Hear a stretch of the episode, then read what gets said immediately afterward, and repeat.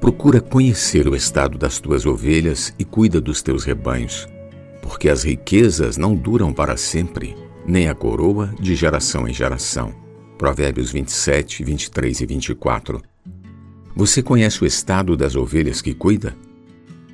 No Antigo Testamento, conhecemos a história do povo hebreu, o povo de Deus. Eles estiveram no Egito por muitos anos, sendo escravizados por Faraó, até que Deus os libertou por intermédio de seu servo Moisés.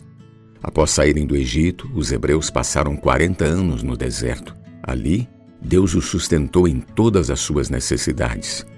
Ele fazia cair do céu maná todas as manhãs e eles se alimentavam sem terem de trabalhar para isso. Contudo, depois de entrarem na boa terra de Canaã, cada um teve de se esforçar para obter sustento.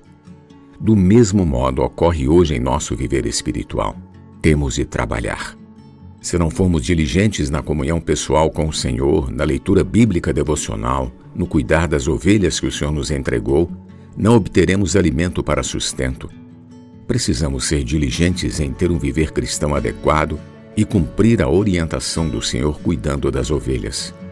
Vamos nos esforçar no trabalho de cuidar dos rebanhos, conhecendo o estado das ovelhas que o Senhor confiou a nós.